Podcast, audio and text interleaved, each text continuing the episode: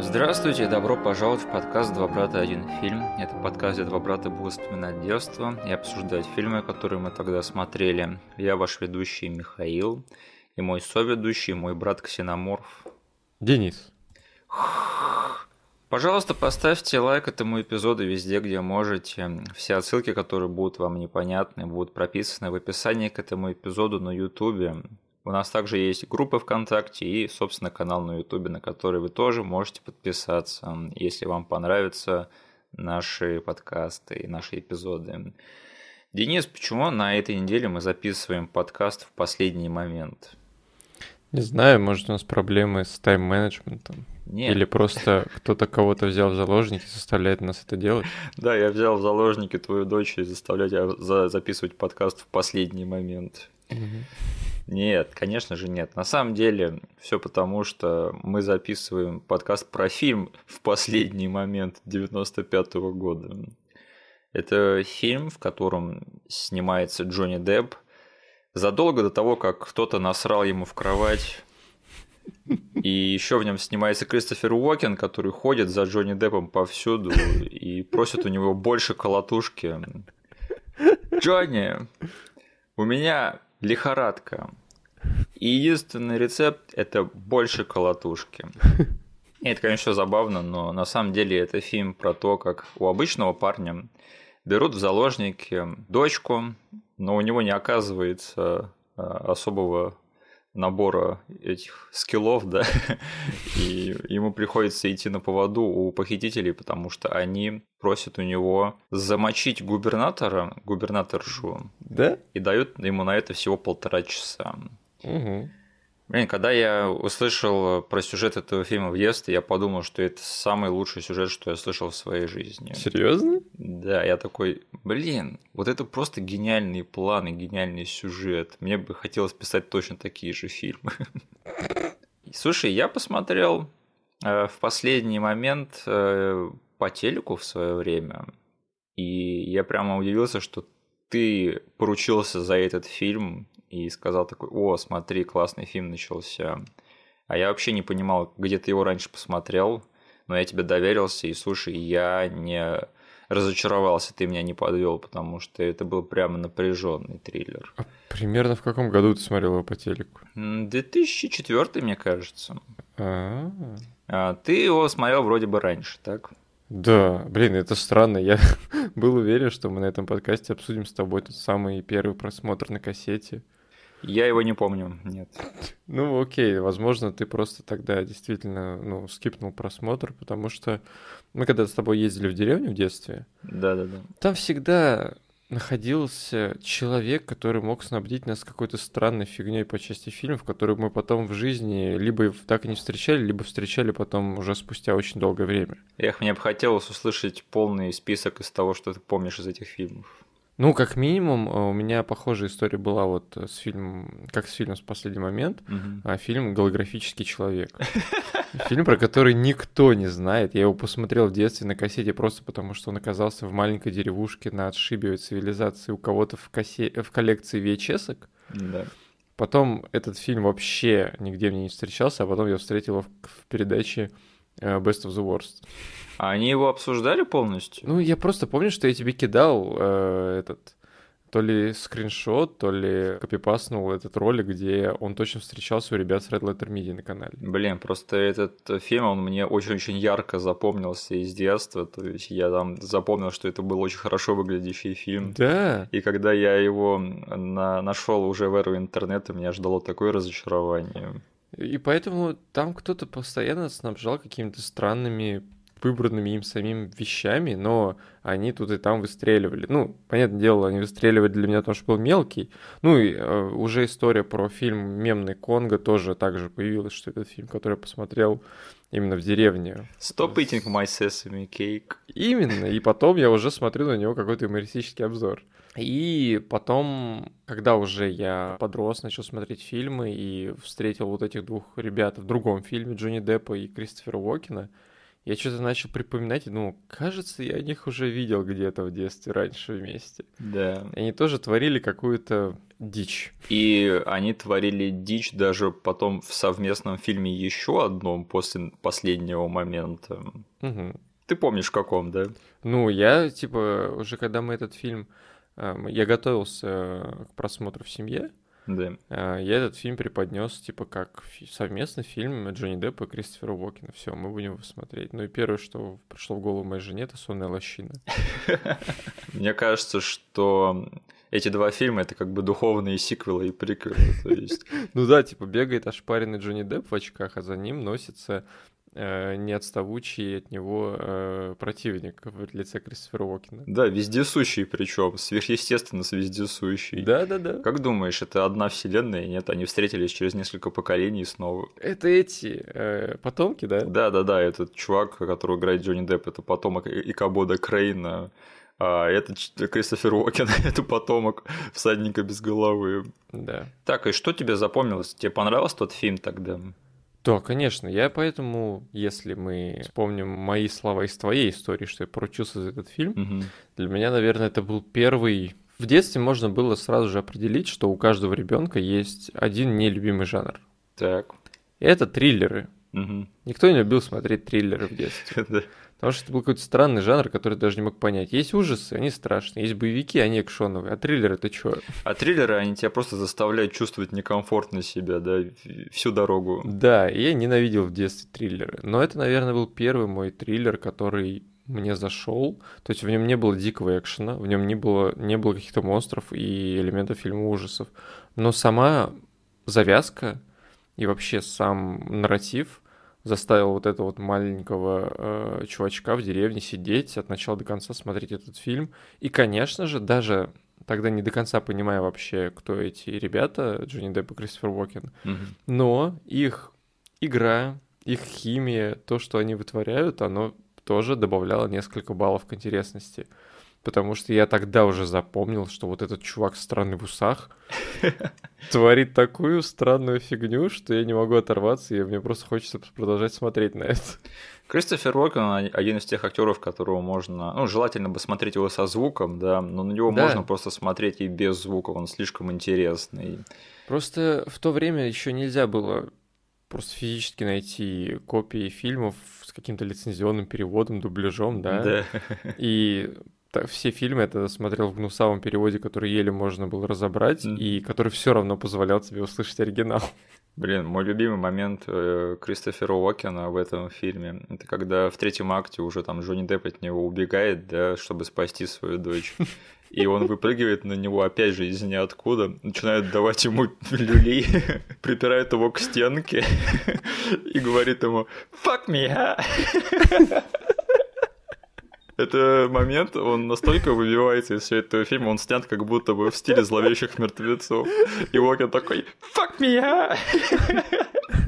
Плюс в детстве, наверное, это был мой первый фильм, ну или как, который я первый запомнил, который сделал одну сюжетную штуку, которую мы, наверное, обсудим, которая взорвала мне тогда мозг. Блин, второй фильм подряд обсуждаем, да, где что-то оказалось сном, да. Да, но э, я тогда вообще не понял этого. То есть сейчас я смотрю, и они четко нам показали, где произошла, я в кавычках показываю склейка, да, где Да. все перешло в голову Джонни Деппа. Но в детстве, в первый просмотр я точно не понял этого. Я подумал, что, мать его, произошло. Это что, была другая реальность, да, как в забавных играх, где там персонажи убивают, а потом отматывает время назад, и фильм продолжается. Именно. Но это, наверное, был первый вот осознанный мой запомненный момент, где произошла какая-то очень сюрреалистичная вещь в очень серьезном реалистичном фильме. Блин, слава богу, я к тому моменту, когда смотрел этот фильм в осознанном возрасте, ну, в осознанном, чтобы понять его сюжет там и насладиться им, я уже знал, что Кристофер Уокен забавный чувак и снимается во всяких фильмах типа там «Кенгуру Джек». Поэтому мне было не так страшно на него смотреть. Но если бы это был мой первый фильм с Уокеном, я бы, конечно, обосрался. Просто факт того, что его вот этот вот э, причуд, его талант, да, не простучались до меня до того даже, как я понял, кого он из себя представляет, Да. Говорит о том, что, блин, вы можете без опаски этого чувака показывать кому угодно, и они все равно пропрутся от его таланта.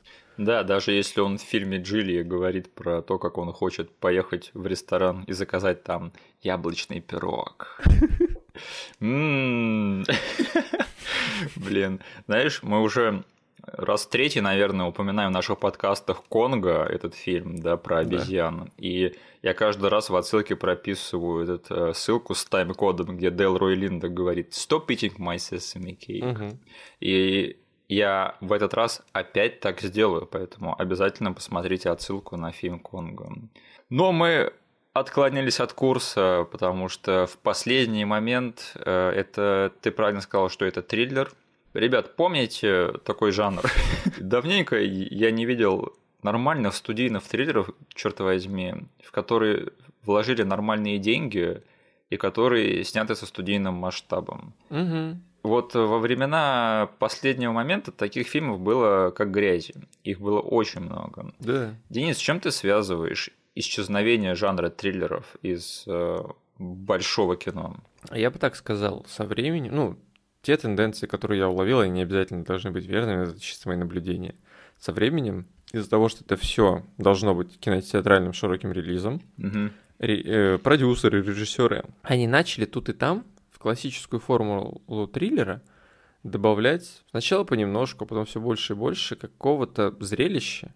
Так в том или ином ключе. То есть где-то должна быть действительно все-таки экшоновая сцена вставлена, mm-hmm. и сюжет специально к ней ведет. Ты такой смотришь, окей, я снял студийный триллер, где я пропихнул экшоновую сцену. Смогу ли я две в следующий раз пихнуть? И со временем вся эта тема, она превратилась в больше в зрелище, нежели в просто какое-то напряжение. Да, и мне интересно, вот когда произошел вот этот вот сдвиг, потому что, мне кажется, даже можно отследить на примере какой-нибудь франшизы типа «Миссия невыполнима», да, да. которая начиналась как просто чистейшей воды триллер с минимум экшена, и ко второй уже части, которую там сняли лет через пять, э, уже превратилась в откровенный боевик, то есть угу. с большим количеством экшн-сцен. Ну да, наверное, это неплохой пример того, что я пытался описать на ощущениях, а ты прям нашел конкретную даже серию, в рамках которой все это произошло. Да, и очень жалко, потому что с возрастом триллеры это стал чуть ли не мой любимый жанр, и я даже вот сейчас ностальгии как-то смотрю фильмы, которые я никогда не смотрел в своей жизни раньше. И вот просто вот эти студийные триллеры из 90-х, они сейчас во мне вызывают какие-то совсем теплые чувства. Угу. Поэтому я вот уже специально нахожу такие фильмы и всегда смотрю их с удовольствием. И да, последний момент это как раз-таки один из таких фильмов. Его снял э, режиссер Джон Бэдом. Я вот когда увидел его в титрах, я такой думаю, откуда я знаю это имя? А оказывается, он довольно-таки интересный товарищ, и я даже смотрел его другие произведения. У него вообще интересная карьера была, потому что он начинал на телевидении, и потом он влился в большое кино и снял такие известные популярные вещи, как «Лихорадка субботним вечером», а, тот фильм с Джоном Траволтой, да, про диск, угу. и «Военные игры» с Мэтью Бродериком. И мне кажется, что вот последний момент – это не то чтобы пик, но это уже там последняя стадия его карьеры перед тем, как он вернулся на телевидение.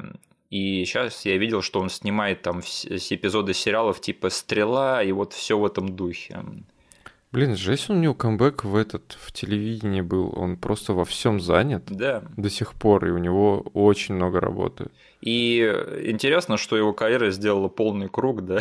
Угу. Он пришел из телевидения и вернулся в него. Угу. Но свой след на кинематографе он все-таки оставил, потому что, блин, ну, лихорадка в субботним вечером, да, это вообще такая не то чтобы миметичная, но культовая вещь, ее до сих пор вспоминают. И да. это был прорыв Джона Траволта в свое время. И, конечно же, та песенка, да, вот это вот Staying Alive, это ее все знают, даже те, кто не знает этот фильм.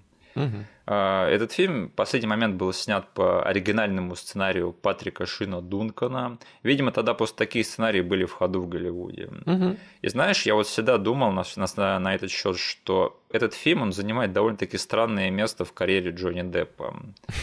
Я вот не совсем могу понять, чем этот фильм привлек его в свое время. Потому что он в те времена уже снимался в более или менее экспериментальном кино, например, там «Мертвец» и э, Эд Вуд, э, «Страх и ненависть в Лас-Вегасе», и поэтому тот факт, что он просто взял и снялся в роли обычного чувака э, в студийном большом триллере, я всегда думал, типа, какого хрена Джонни Депп делает в этом фильме? У тебя есть какие-нибудь теории? Да не теория, я просто еще скажу, что действительно ты прям собрал все мои мысли, потому что, ну, Джонни Депп, он бы мог попасть в этот фильм, еще будучи каким-то не суперизвестным, да, чуваком, который мелькает там у, у режиссеров вроде Джармуша и Гиллиама, как ты сказал, да? Да. Если бы он где-то только начинал, и он мог бы сыграть такого стандартного, блин, клерка, э, бухгалтера. Но действительно, у него соседствуют с этим фильмом вот те, которые ты назвал, Да. и он, не знаю, вообще сюда не лезет. И единственное, чем я могу это как хоть как-то объяснить, может быть, блин, он подружился с кем-то, и кто его затащил этот фильм, может быть, Кристофер Уокен какой-нибудь. Либо это, знаешь, по логике один для меня, один для них, Да? э, сделать какую-нибудь прибыльную студийную роль. А может быть, он э, примерно перед съемкой в этом фильме купил себе замок, ему нужен был платить. Прямо как э, Джереми Айронс, да, Да. который купил замок перед тем, как сняться в подземельях дракона, да. На самом деле это странно, но Джонни Депп, мне кажется, он всегда считался более или менее талантливым актером, но звездой его приняли только после «Пиратов Карибского моря». Хм. Да, потому что раньше он до этого не считался прибыльной звездой. А в Голливуде есть вот эта вот предвзятость, да, что типа есть э, хорошие актеры, а есть актеры, которые привлекают людей в кинотеатры. Блин, а ты прав. Да, потому что до этого Джонни Депп, он считался, ну, талантливым, привлекательным молодым человеком, но его с очень-очень большим скрежетом тогда взяли на главную роль в «Пиратов», и самое смешное, что это была даже не главная роль, его взяли на второстепенную роль. А он взял и украл этот фильм у всех. Это легко отслеживается по размеру гонорара, на самом деле. Это и самый большой скачок его карьере. Да, да. И мне кажется, что вот в последний момент это его такая ранняя попытка пробиться в звезды совсем-совсем А-класса и стать большой звездой. Ну да, потому что 90-е были отличным, как мы уже объяснили, временем для триллеров. Да, И очень многие триллеры тогда были таким, ну, изысканным, э, высокоуровневым кино, которое выдвигалось на Оскары, да? Мгм. И, возможно, он в этом видел хоть отчасти свой билетик туда дальше. да, и это, конечно, я сейчас не говорю по поводу его актерской игры, но я вот весь фильм смотрел и думал, блин, Джонни Депп, вот ведь привлекательный молодой человек в свое время был. Очень-очень красивый. И странно видеть его в роли какого-то бухгалтера, который еще Да. отец. Я такой, чувак, ты давно колледж вообще закончил? Мне кажется, ты еще в нем должен учиться. Но, к сожалению, тогда у Джонни Деппа не получилось стать э, звездой прямо прибыльной, потому что в последний момент провалился. И самое обидное, критики его тоже засрали.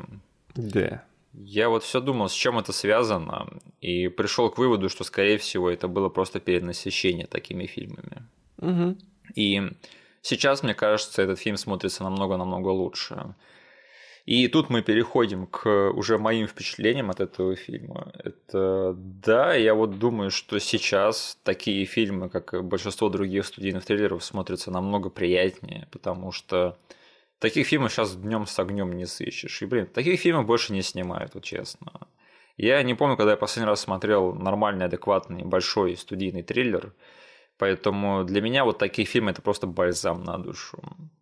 Что скажешь? А, Я хочу немножечко еще вернуться все-таки к съемочной группе, Мгм. которая ответит за этот фильм, потому что одно имя меня в титрах зацепило. Это продюсер этого фильма. Диджей Карузо? Диджей Карузо. Да. Мужик, который, я такой увидел его в титрах, думаю, офигеть, он уже тогда что-то мутил. Потом я залез в его фильмографию, оказывается, этот чел очень-очень давно что-то уже мутит. Это интересно, потому что я тоже немножечко пребывал в забвении о его продюсерской карьере. Мгм. Да. И не знаю, там, что не говори, но диджей Карузо в ответе за, ну, неплохой триллер начала нулевых, ну, типа, первого десятилетия, это «Паранойя» с Баффом. Вот, я помню о нем только хорошее, что мне довольно как-то тот просмотр показался милым, и я не пожалел, что я посмотрел тот фильм. Я даже не знал, что ты смотрел этот фильм. Серьезно? Не, Да. Я его тогда скачал просто. Кажется, ты его впервые посмотрел, и у тебя были неплохие впечатления. И это как бы на меня как транслировалось, я по итогу его тоже решил посмотреть. Я первый раз смотрел этот фильм в экранном качестве, который сняли на тапок. И мне, в принципе, понравилось, да. Да, я его не пересматривал с тех пор, но я помню, что тогда я не пожалел о просмотре. Я думал, ты скажешь, что Диджей Карузо это режиссер неплохого триллера Три икса, мировое господство, возвращение Александра Кейджа. Да. Вот это дерьмецо. Итак, как тебе фильм вот пересмотрел э, в последний момент? Я, на удивление, был настолько уверен в том, что он не зайдет еще даже до того, как нажал кнопку play. И Возможно, из-за того, что я был в предвкушении такого такой тайм-капсулы, знаешь, что Мгм. действительно вот это вот э, голодание по триллерам, которых нет больше ничего лишнего, вроде зрелища, экшена какой-то э, звезды мирового класса, который будет сражаться с другой звездой мирового класса. Вот, э, вот это все уже по вспоминаниям из детства меня настроило на то, что, блин, Денис, ты точно не пожалеешь, ты как бы выйдешь счастливым с этого просмотра. И ровно так оно все и произошло. Я наслаждался, не знаю, этой атмосферой, всеми киношными приемами из того времени. Какой-то небольшой придурковатости, которую привносит Кристофер Уокен в этот фильм. fuck me, а? Именно, то есть я наслаждался хронометражом этого фильма. Да, да. То есть э, этот фильм, это нам вначале говорится, что у тебя полтора часа на все дело, да. У нас реально полтора часа на все это. Да, фильм развивается в реальном времени. Давненько таких фильмов не было. Сейчас, чтобы снять такой фильм, его надо снимать только с этого десктопа, да. Да. Плюс я очень насладился тем, что этот фильм с первой минуты тебя запихивает в самое пекло. Да. Он не разгоняется, никакого сетапа нам не делает. Там просто выходят персонажи, которые сами находятся посреди какой-то работы, Мгм. и мы только урывками и их какими-то намеками и фразами понимаем еще что к чему.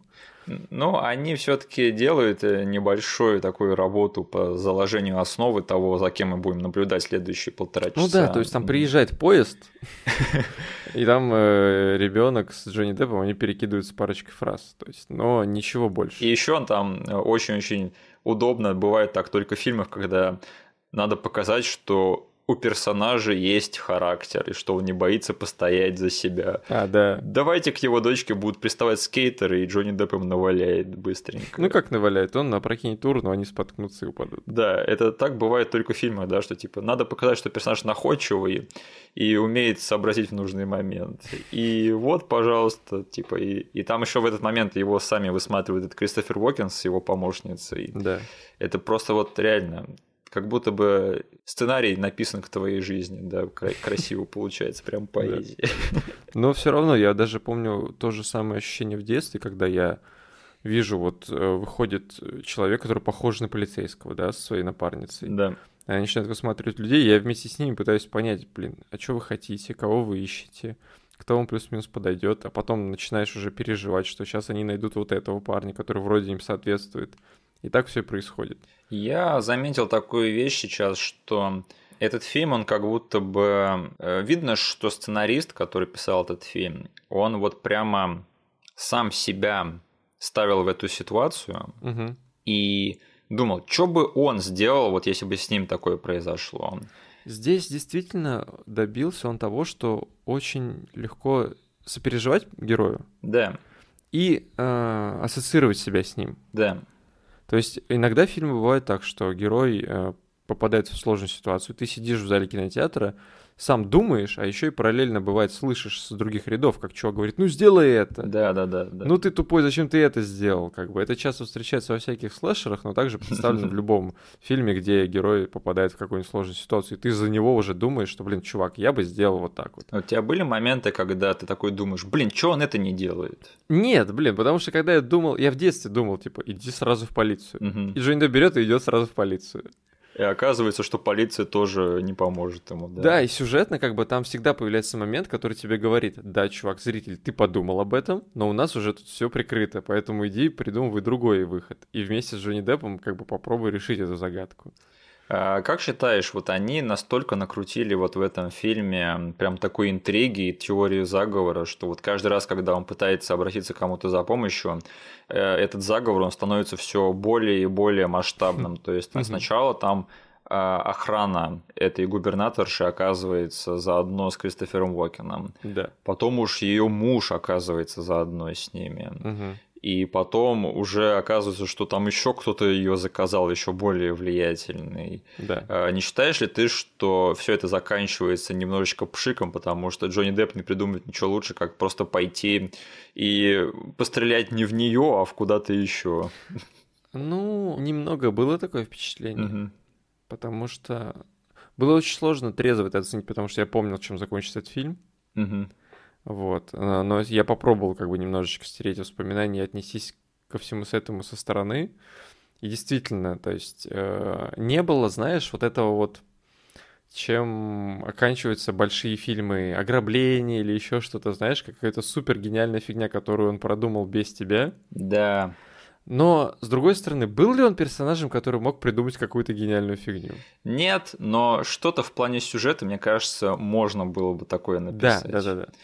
Если совсем уж изменить сюжет в некоторых местах, тут и там, то есть и у этого фильма появился бы, знаешь, вот этот вот вес для того, чтобы посмотреть фильм еще раз и увидеть, как Джонни Депп незаметно для зрителя сетапил какие-то вещи, которые помогли ему в третьем акте. Они связались не с тем человеком. Да, да. У него есть определенный набор навыков. Да, но на самом деле все-таки что-то он придумывает, то есть он находит себе напарника, который помогает ему параллельно еще со всякой деятельностью. Да. И там все-таки происходит довольно прикольный сет-пис, когда они там устраивают переодевание, э, залезают там за декорации и в, в куларах всего этого дела пробираются. Который, к счастью, все-таки влияет на сюжет, потому что Джонни Депп добирается до этой губернаторши Да, и говорит ей, ваш муж хочет вас замочить, мать вашу.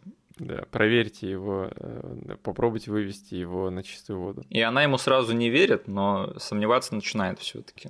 Да, но она решает просто проверить на словах своего мужа, и чем больше всякого собачьего дерьма она слышит от своего мужа, она все больше понимает, что не с тем человеком она связалась. Блин, один из моих любимых моментов в этом фильме это когда уже в конце эта губернаторша лежит без сознания, потому что ее закрыл телохранитель от выстрела, Мгм. и она ударилась об пол. Мгм. И, и подходит муж, думает, что она там мертвая лежит. Он к ней наклоняется и говорит, типа, блин, мне жаль, что так получилось, или что-то в этом роде. И он говорит, типа, они все-таки ее достали. И она открывает глаза и понимает, что типа это он ее заказал тоже. И у них такой обмен взглядами в этот момент. Я такой, блин, вот его ждет сегодня разборка на кухне. У меня единственное из головы совсем вылетел вот третий мужик, который какой-то чел вообще из Верков, который в конце уехал на машине, и на него сошелся этот кружок в конце, который стандартный, этот лунитюнсовский. Да, да, да. ты ты ты ты ты ты ты ты ты Вот и все, козлы. Да, я совсем забыл про какую-то еще третью сторону, которая во всем этом замешана. Я думал, просто муж хочет прибрать к себе все наработки и все наследство жены. Но нет. И немножечко у меня был осадок от того, что, во-первых, они с ним никак не разобрались, но с другой стороны, оно как бы тебе намекает, что как бы всегда есть рыба побольше, как говорил наш всеми любимый Квайгон. Мне, кстати, это понравилось, потому что они оставили какое-то вот что-то такое открытое и незаконченное, типа намек на то, что, возможно, этот чел-то спас свою дочь, да, Да. но он ничего особо не решил вот в этом мире, и вот вся эта коррупция и все эти интриги, они продолжатся. Ну да, это было бы совсем уж по-клоунски, если бы обычный бухгалтер разобрался с каким-то правительственным чуваком. Вот это, тут бы меня фильм конкретно бы потерял, если бы так случилось. Если бы выиграл Лайм Нисон, возможно, это бы и произошло. Это «Заложница 4» будет, да. Который, надеюсь, снимет Оливье Мегатрон. А, Слушай, но я же не один вижу один огромный косяк в задумке Кристофера Уокена. Ну, вообще, этот фильм очень старался эм, в том, чтобы убедить меня в, в не пули непробиваемости этого плана. На самом деле, это план э, довольно-таки дурацкий, и только благодаря уверенной режиссуре и актерской игре ты почти об этом не вспоминаешь. Почти. Ну, Мгм. тут и там, да, они умело обходится все-таки со своим вот этим вот со своим концептом. Да. Что ты иногда даже додумываешь в пользу этого плана и думаешь, возможно, они хотели вот так вот, окей. Потому что тут и там есть некоторые детали, потому что м, там есть э, чувак, который... Э, то есть нам параллельно показывают, что на самом деле в этом замешан даже не только охрана, там просто чуваки, которые рядом ходят.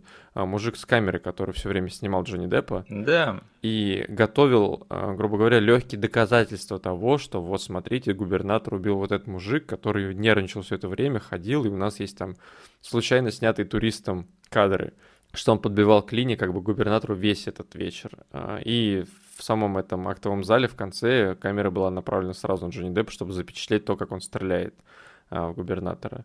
И тут и там ты как бы такой, окей, им нужен был вот такой козел отпущения, они явно не хотели вообще с этим э, как-то э, в это все вмешиваться, и они сетапили вообще все-все-все, чтобы просто взять и одним предложением выдать всю вину на этого чувака.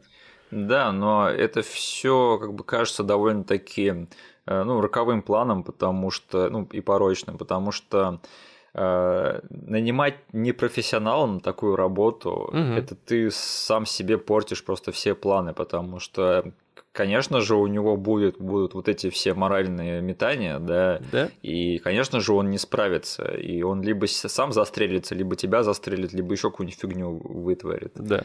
Поэтому, если бы они бросили фразу, что нам обязательно надо повесить это на какого-то случайного психа. Мне бы вот это помогло бы проглотить этот э, сюжет. Mm. А то, что они вот все вокруг нее э, в этом сговоре, и никто mm-hmm. ничего не делает с ней, хотя может запросто там зайти к ней в номер и замочить ее и сбежать оттуда. Вот это, конечно, немножечко тупо, если ты об этом задумываешься. Ну, да. я додумал все-таки. Вот то, что тебе для чего тебе нужна была фраза, мне хватило намеков для того, чтобы у себя в голове ее произнести, потому что Скорее всего, им, ну, они это тоже не проговаривали, но все намекало на то, что им нужно было громкое убийство во время речи да. финальной, типа на публике, которое а, сразу же осветит СМИ, а не так, что типа губернатора нашли мертвую в отеле, угу. в своем номере типа идет э, громкое расследование по этому поводу. А так, типа, на публике это всегда шокирует и электорат, и поэтому это довольно более сильный импакт имеет на предвыборную кампанию вообще на все, что в политических кругах будет дальше в стране происходить. Окей, у меня сейчас э, уже пошли свои мысли по поводу того, как я бы сделал этот план. Я бы не стал выцеплять случайного чувака из толпы в последний момент, извините за каламбур, а я бы, короче, с их связями, у них точно есть такие данные, найти чувака, у которого там семья в критическом положении, угу. И сказать, чувак, давай мы спасем твою семью, заплатим миллион долларов, да, а ты пойдешь для нас это сделаешь.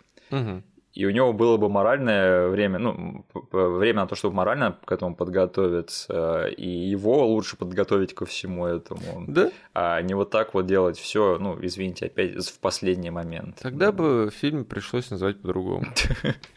Слушай, а в последний момент это про персонажа Джонни Деппа или про персонажа Кристофера Уокена? Да тут все чуваки все делают в последний Ребят, никогда ничего не получается, если ты делаешь в последний момент. Да, не откладывайте на потом. Именно поэтому мы записываем этот эпизод за три недели до его выпуска. Мы не делаем все в последний момент. Значит, этот фильм еще чему-то учит надо. Образовательное кино.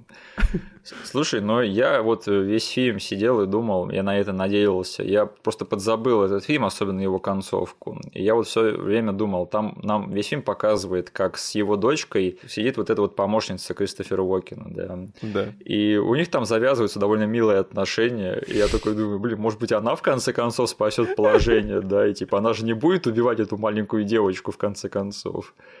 А потом, в конце концов, нам показывают, что она реально э, закрывает ей глаза, да, наводит на нее здоровенный ствол и собирается ее прибить.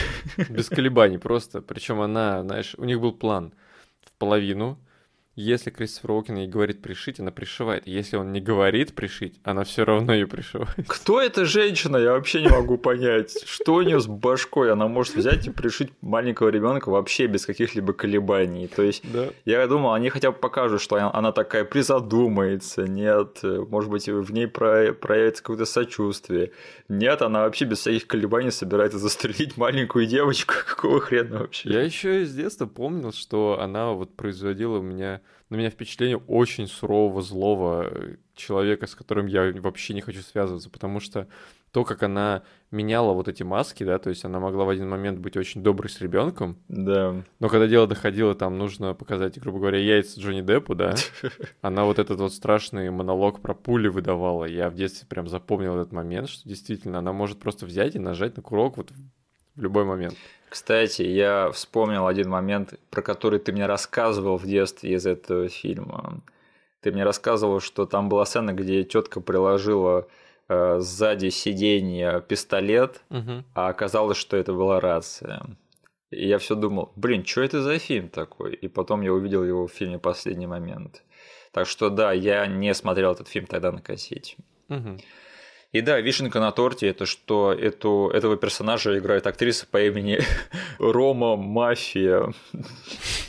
Блин, я думал, удержишься ты или нет. И это невозможно не упомянуть, ты что, это же лучшее имя на свете. И, да? и прям подходит это имя, Рома Мафия. Звучит как имя русского рэпера какого-то. Блин, да, не подавай идеи никому, пожалуйста.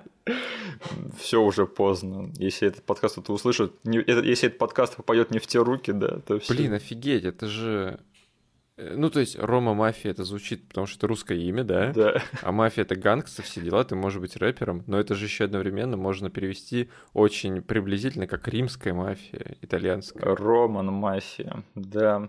Слушай, жалко, что эта актриса не стала более известной, у нее просто все данные к этому были. Угу. Слушай, да, мы с тобой сказали, что Джонни Депп тут, ну не то чтобы мискаст, но, но у меня были какие-то сомнения насчет него в ходе этого фильма, ну, в ходе, ну, насчет его кастинга, но не в плане его актерской игры, потому что, черт возьми, Джонни Депп очень-очень хорош в этом фильме. Да. Он прямо ты ему веришь, я вот что хотел сказать. Тут я бы сказал, что есть единственная проблема – это типаж. Да, наверное. То, то есть вот выбор на самой-самой э, первой ступени э, кастинга, да, то есть они наверное, такие, нам нужен вот такой вот типаж, Джонни Депп подходит, окей. Джонни Депп актерски вытащил эту роль. Да. Тут просто бывают моменты, когда ты просто смотришь на человека, как он внешне выглядит, и стоит в кадре, и э, как он вообще-то соотносится с той ролью. Тут есть небольшие-небольшие э, расхождения, как бы, но Джонни Депп старается компенсировать своей игрой вообще все промахи в именно в выборе типажа. Да, представь, если бы эту роль играл Джефф Дэниелс. Джефф Дэниелс. Ну вот Джефф Дэниелс похож на обычного чувака, которого выцепили из толпы. Да. А Джонни Депп похож на голливудского актера, которого выцепили из толпы. Да, да. Но э, не знаю, у меня уже давным-давно все вот эти вопросы по поводу кастинга отпали из головы просто ради мемов. Потому что, блин, это черт не Джонни Депп и Кристофер Уокен, которые носятся друг за другом по этому небоскребу. Не, в этом плане я с тобой не спорю, потому что Э, Джонни Депп, я помню, я в какой-то момент разочаровался в нем, когда он стал играть снова обычных людей. Потому что у него был период, когда, опять же, он играл одних чудил. Угу. И я помню, что вот это было для меня такой шокирующий момент, когда я увидел его в фильме враги общества, или еще он называется Джонни Д. Да. Ага. И, и я был в нем тогда разочарован, потому что он меня вообще не впечатлил вот в той роли. Он не играл чудилу, да. И потом еще фильм хуже вышел, назывался «Турист», где ему вообще там, ну, я видел по трейлеру, что ему в каждом кадре было просто скучно это играть. Я думал, что ты сразу с этого фильма начнешь. И, слушай, жалко, конечно, что Джонни Депп настолько привык играть всяких чудил, потому что в свое время ему и обычные роли удавались, и я вот прямо смотрел этот фильм и верил, насколько колбасит его персонажа. Там потому что очень много моментов, кадров и сцен, которые состоят просто из крупного плана актера. Да. А, ну и там, например, в лифте, да, то есть mm-hmm. сцена, где ты должен действительно сыграть, что тебе тебя колбасит, что у тебя вот твоя цель стоит, у тебя надзиратель за спиной, пушка в кармане. Э, дочка в этом фургоне, ее сейчас убьют. Блин, и там все по актерской игре сыграно было, ну, без сучка, без задоринки с моей стороны. Да, и у него персонаж такой не истерящий никогда, довольно-таки сдержанный, и у него все равно получается передать вот это вот внутреннее переживание и внутреннюю агонию. Угу. Это на самом деле я оценил. И единственное, мне жалко, что вот знаешь, этот фильм, он в оригинале называется Nick of Time, да? Да. Блин, так трудно, что ли, было назвать главного героя Ником? Ну это было бы совсем уж э, легкая дорожка. Ребята, у вас один шанс в истории кино, понимаешь? Снять фильм Ник of Time, где главного героя звали бы Ник. Не играет его Ник Кейдж, да? Почему бы и нет, кстати? Блин, Ник Кейдж и Кристофер Уокен, черт возьми. Кто кого переиграет, да? Да. Что бы ему ответил Ник Кейдж в той сцене, когда он говорил «fuck me», Я сам Что-нибудь в этом духе. А, не, слушай, Кристофер Уокен, опять же, последнее, что скажем, он реально бешеный, и э, смотришь на вот актера в такой роли, и вот прекрасно понимаешь, что это для него была просто прогулка в парке, вот эта роль, да. Но э, на это смотреть все равно не менее приятно, потому что Кристофер Уокен, он просто знает, зачем он в этой роли, и он отыгрывает его на все 110%. У него получилось вот изобразить эту, знаешь, как-то вездесущую, неостановимую э, силу природы какую-то. Потому что каждый раз, когда ты его видишь, да, и когда он появляется из ниоткуда, ты вместе с Джонни Деппом такой, да блин, ты, ты здесь, что ли, блин, когда ты от меня отстанешь? Просто и это еще вдвойне ударило по мне, э, когда я был ребенком. То есть э, этот персонаж и так уже начал проявлять какие-то странные сверхъестественные способности, да, просто вездесущности, потому что он иногда мог просто типа нарушить законы времени и пространства и быть повсюду, э, следить, как бы появляться за спиной Джонни Деппа, но как бы это все еще было в рамках реалистичности. Mm-hmm. Но в действенном моменте, когда Джонни Деппа пристрелил, а он все еще за ним бежал, я понял, что, блин, тут точно какие-то пришельцы замешаны. Так, ладно. Давай поговорим об этом моменте поподробнее, потому что ты мне все детство прожужжал уши вот этим моментом. Значит, там есть момент, когда Джонни Депп, он выхватывает пистолет и делает то, о чем мы думали с начала фильма. Он берет и пристреливает Кристофера Уокена, да, и валит из этого отеля. А он причем сначала стреляет ему в живот, да. А потом он очень, не знаю, графически стреляет ему в щеку. И, в общем, Джонни Депп валит из этого отеля, чтобы спасти свою дочь. И тут из угла появляется мертвый Кристофер Уокен. С простреленной щекой э, хватает его за шкирятник и выбрасывает его через балкон прямо в бассейн этого отеля. Да. И там такой долгий э, кадр в э, стиле Хичкока, как Джонни Депп такой летит с этого балкона. Да. И ты такой думаешь, какого хрена сейчас произошло? Ты смотришь на этот, на временную шкалу, фильму еще полчаса есть. И два главных героя мертвые, да. И тут оказывается, что э, Кристофер Уокен переборщил и слишком сильно ударил Джонни Деппа по башке. Да. И все это был сон, потому что Джонни Депп лежит на полу в отеле, и все это ему снится. Что, тебя этот фильм сильно выморозил, да, въезд? Этот момент, ну то есть там сейчас четко понятно, когда нам вот Джонни Депп падает в бассейн, потом склейка идет, и мы видим его лицо э, на полу. И фразы как бы э, фоном идут, что Кристоферу Уокену высказывают. Ты типа, что переборщил? Да. Ну, то ли я это VHS качество, плюс отстойный перевод, плюс как бы отвлеченность и ребенка. Да. Но я вот все намеки, которые комбинировались в этом моменте, каким-то образом пропустил мимо себя и просто пытался после просмотра сесть где-то на диване и подумать. Так, как вот этот момент встраивается вообще во все повествование, и что это было? Блин, если знаешь принять это за канон, да, то ты реально у тебя мозги начинают плавиться от этого момента. Я клянусь, я, возможно, несколько минут даже попытался для себя объяснить, окей, но он упал в бассейн, он мог выжить, они его типа вытащили, высушили. Да. Но потом такой сижу, думаю, ну этому чуваку реально бошку прострелили. Тут точно что-то не так творится. Кстати, ты не считаешь, что это странно, что якобы во сне Кристофера Уокена застрелили намного реалистичнее, чем потом в конце фильма. Ты уже заметил это, да? Да, потому что во сне он его застреливает прямо там, как ты сказал, очень-очень так э, показательно, потому что там угу. кровь и раны на него, на нем появляются.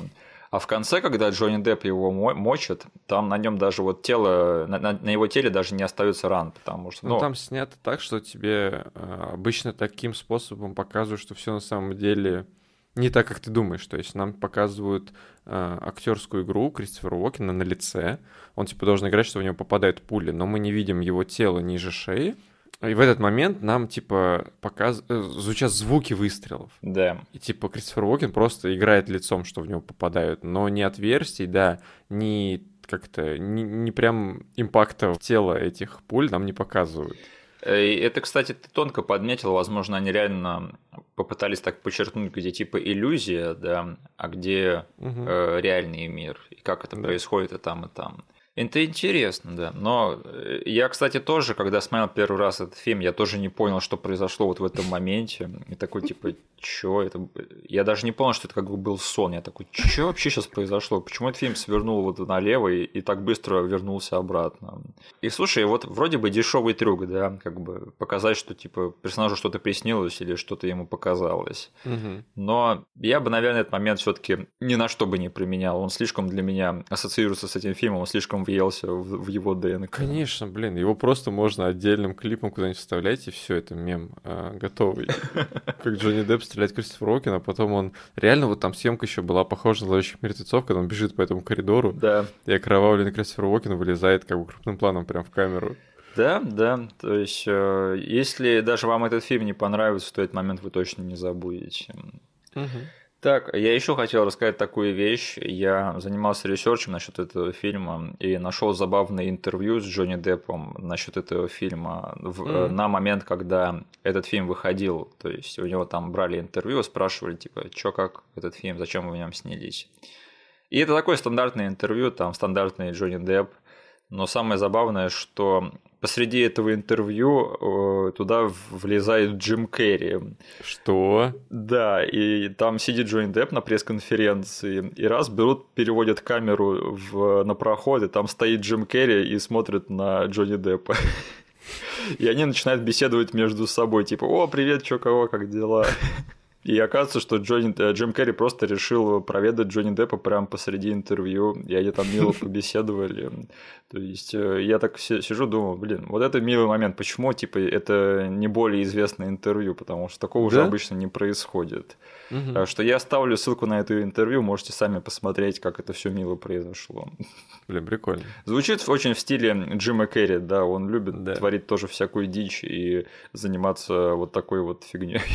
А, Денис, у тебя есть какие-нибудь моменты, которые ты бы хотел отдельно а, обсудить? Конечно, я хотел бы заметить, э, точнее, поговорить о этом моменте, когда Джонни Депп предпринимает первую, ну уж прям сто процентов верную попытку э, свалить вообще из этой всей ситуации. Ага. Он обращается к охране губернатора. Да. То есть э, не к обычным рядовым сотрудникам, он просто примечает мужика, который всем этим э, заправляет. То есть человек, который всю охранную систему выстроил э, на этом выступлении. Да. Верный вариант, нужно к нему идти. Но проблема в том, что у него рядом в толпе стоит Кристер Уокин. У него получается от него оторваться, каким-то образом подойти к этому мужику и начать выкладывать ему все. Да. Что как бы чувак сейчас губернатора будут убивать. А, и Блин, это просто бесценная реакция Кристофера Уокена в этот момент, потому что просто на него камеру переводят, и ему нужно сыграть одновременно и то, что этот чувак творит какую-то фигню, да. но одновременно, что чувак, эта фигня тебе все равно не поможет, несмотря на сколько она кажется тебе логичной. И он просто так неуверенно, типа такой, и машет, да, и показывает на них пальцем. И подмигивает. Блин, я вот тоже навсегда запомнил этот, именно этот кадр, потому что он слишком классно в нем сыграл. Да. Ну и потом выясняется, что как бы охранник ему говорит, да, а, мистер, как бы это вы убьете, я знаю, у вас пистолет, это он, вот он ваш, пожалуйста, сделайте, что вам э, нужно. Да, да, да. Что-нибудь еще? А, потом э, довольно забавный момент. Не знаю почему, но мне запомнилось, что э, вот эта вот стычка Кристофера Уокена с Джонни Деппом в лифте. Mm, да. Когда он ему вмазал но лифт останавливается на каком-то этаже, Кристофер Уокен нужно быстро придумать, что не так. И он, знаешь, так по-отечески выставляет ногу, прикрывает мелкого, как будто бы ребенка, который на школе встает широко, расставив ноги в лифте, говорит, типа, «А, дела охраны, пожалуйста, езжайте на следующий. Да, да, да. Ну и как бы, не знаю, тут если просто разбирать э, все эти моменты, если есть какой-то момент, где Кристофер Уокен должен разобраться с неповиновением Джонни Деппа, это мой любимый момент. На самом деле этот фильм про абьюз э, силы со стороны полицейских и властей, Да. потому что они реально творят, что хотят, и им ничего нельзя сделать. И, не знаю, довольно изобретательно было то, как они просто ввели этого персонажа сапожника, да. Там как бы Джонни Депп пытался вот с- работать с ограничениями, тут и там придумать хоть какие-то моменты, которые помогут им выбраться из этого всего. Нашел этого сапожника, э, заметил, что он типа ветеран Вьетнама, глуховат на одно ухо, Да. использовал это на полную катушку, и вот типа табличку, что это disabled ветеран. Типа, это, типа, глухой чувак, мы можем говорить при нем все свои планы, не парься. Да, и в итоге со всеми этими политическими интригами всех спасает простые работяги. Да. Да. То есть там показывают, что им помогала горничная, им помогал этот а, официант, кажется он, да? Или портье, я не знаю. Да-да-да, просто эти чувачки решили просто помочь обычному мужику в проблеме. И этого главного вот их организатора, вот этого сапожника играет э, не сапожник, а он чистит обувь. Вот. Да-да-да. Или сапожники и чистят обувь. Давай будем говорить, что он чистильщик обуви. Я думал, что сапожники ремонтируют обувь. Ну ладно. Я тоже так думал, да. Я просто неправильно сказал. Его играет Чарльз С. Даттон, тот самый крутой э, негр из «Чужого 3» с топором. Точно! Почему я запомнил его по другому фильму? По какому? По готике? По мутантам. А, он же в «Мутантах» еще играл. Да-да-да-да-да. И, в общем, он один из тех людей, который не побоялся кинуться с топором на чужого, да. Он, конечно, Точно. проиграл ту битву, но это была достойная битва. Мгм. В общем, да. А Что-нибудь еще? Нет. Да нет, наверное. А ты будешь пересматривать? Да, скорее всего, потому что мы этот фильм смотрели только с женой без ребенка, потому что ребенка не было дома. Но что-то мне э, кажется, что такой очень быстрый, э, в каком-то смысле легкий триллер с очень интересным сюжетом может зайти моему ребенку. А, кстати, да, мне этот фильм напомнил своей быстротой другой фильм про покушение на политика. Может быть, ты смотрел? Нет, точка обстрела называется. Я еще не посмотрел его. Я помню, когда он вышел, он провалился, кажется, но очень многие люди говорили, что это что-то очень крутое. Это неплохой триллер, и я его даже пересматривал пару раз. И опять же, вот тема покушения на политика. Там, конечно, другая структура сюжета, там не все в реальном времени. Там в стиле Рассимона, типа, раскидано по разным фрагментам, и у каждого Мгм. персонажа своя частичка этой истории и ситуации. Там вроде кастинг еще какой-то интересный. Там был. Деннис Куэйт снимался, Мэтью Фокс, э, Сигурни. Уивер, да. Э, В чем-то похожие фильмы, так что если кому-то нравится в последний момент, рекомендую и глянуть точку обстрела. Мгм. Давненько, кстати, не было, ну, не то чтобы триллеров, но и фильмов на эту тему. Э, Хотелось бы что-нибудь посмотреть такое новенькое. Мгм. А так, я тоже, наверное, думаю, буду пересматривать э, в последний момент. Э, Не то чтобы часто, потому что это довольно-таки запоминающееся кино. Я вот даже, в принципе, сейчас испытал примерно те же э, как бы, эмоции, что и в детстве, поэтому я не вижу особой причины пересматривать этот фильм слишком часто, но я не буду против его когда-нибудь пересмотреть. Мгм. Да. Ладненько, тогда переходим к финальной части нашего подкаста. О боже, это реакция на эпизод по Mortal Kombat. Мгм. Я даже не знаю, где начать. Э, Слушай, я думаю, что мы либо отводим целый эпизод под э, все ответы на тот эпизод и все комментарии, э, либо мы не отвечаем ни на один из них. Блин, ну почему бы... Я не знаю. Давай так, ты решаешь. Я тогда решу так. Я скажу всем, кто написал комментарии к нашему эпизоду по Mortal Kombat, во-первых, спасибо, а во-вторых, вы все правы. Хм. И двинемся дальше. Я просто часть комментариев вообще не могу сейчас читать, потому что там уже люди начали делиться мнениями о новом фильме, который я все еще не посмотрел. Да-да-да. Вот. Но да, как бы спасибо большое вообще за то, что вы высказываетесь, что делитесь мнением, как бы там уже люди там даже между собой же диалог начинают вести, это тоже неплохо. Да. Вот, поэтому спасибо большое. Возможно, когда-нибудь, ну, у нас автопные выпуски, у нас уже эта вещь, да, да существующая в рамках нашего подкаста. Да-да-да.